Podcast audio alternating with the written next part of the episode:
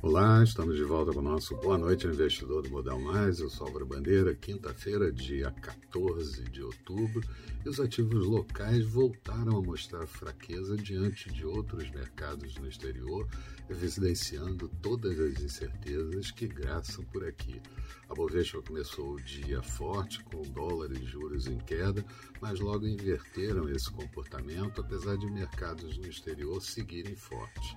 Lá fora, safra de balanços de bons resultados do terceiro trimestre, principalmente do setor bancário, mexeram com os mercados, enquanto aqui, indefinições sobre precatórios, Bolsa Família, reformas estruturantes que não andam, privatização e também ruídos políticos que geram estresse nos investidores.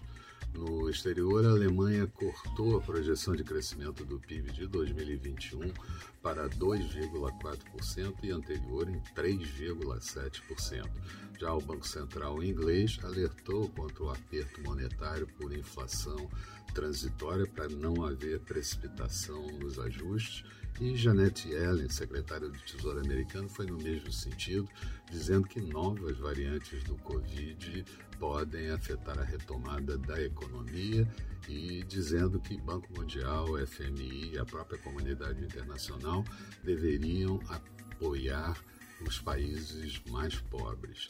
Nos Estados Unidos, tivemos a divulgação da inflação medida pelo PPI, índice preços no atacado de setembro. Ele subiu meio ponto percentual, mas a previsão era que subisse 0,6% e núcleo com alta de 0,2%.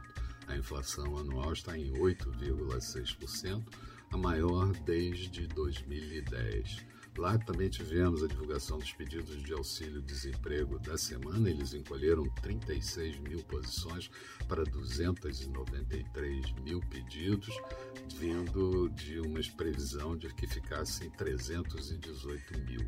Aqui, o IBGE anunciou o volume de serviços prestados no mês de agosto uma alta de 11,5% no ano e maior que o previ, melhor que o previsto e serviços das famílias com alta de 4,1%, mas no comparativo agosto desse ano contra agosto do ano passado, mais 42,2%.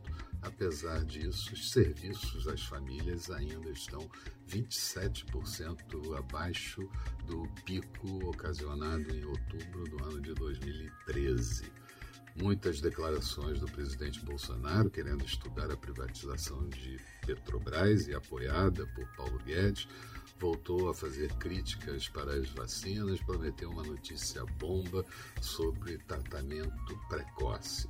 Já o presidente da Câmara, Arthur Lira, ameaçando usar o CAD para fiscalizar o monopólio do gás. Todo, tudo isso e mais alguns detalhes você vai encontrar no texto associado a esse vídeo, disponibilizado no blog do Modal Mais. Passa lá, dá uma olhada e vê o que, que você acha. Resumo do dia: o Vespa fechando com queda de 0,24%, índice em 113.181 pontos, Dow Jones com alta de 1,55%, Nasdaq subindo 1,73%. E petróleo WTI negociado em Nova York é 81 dólares e 37 centavos, uma alta de 1,16%, mesmo com o aumento dos estoques nos Estados Unidos na semana anterior. Dólar por aqui oscilou bastante novamente, fechou cotado a R$ 5,516, uma alta de 0,13%. Amanhã, dia de agenda cheia, sai o IGP-10 fechado no mês de outubro. O Banco Central divulga o IBCR, uma prévia do PIB do mês de agosto. Vamos ter também a divulgação nos Estados Unidos do Índice de Atividade Industrial de Nova York, as vendas no varejo do mês de setembro e o Índice de Confiança do Consumidor de Michigan, referente ao mês de outubro. Além disso, discurso do presidente do Fed de Nova York, John Williams. Eram essas as considerações que eu gostaria de fazer. Uma boa noite a todos e eu espero vocês bem cedo aqui com o nosso Bom Dia Investidor. Até lá então.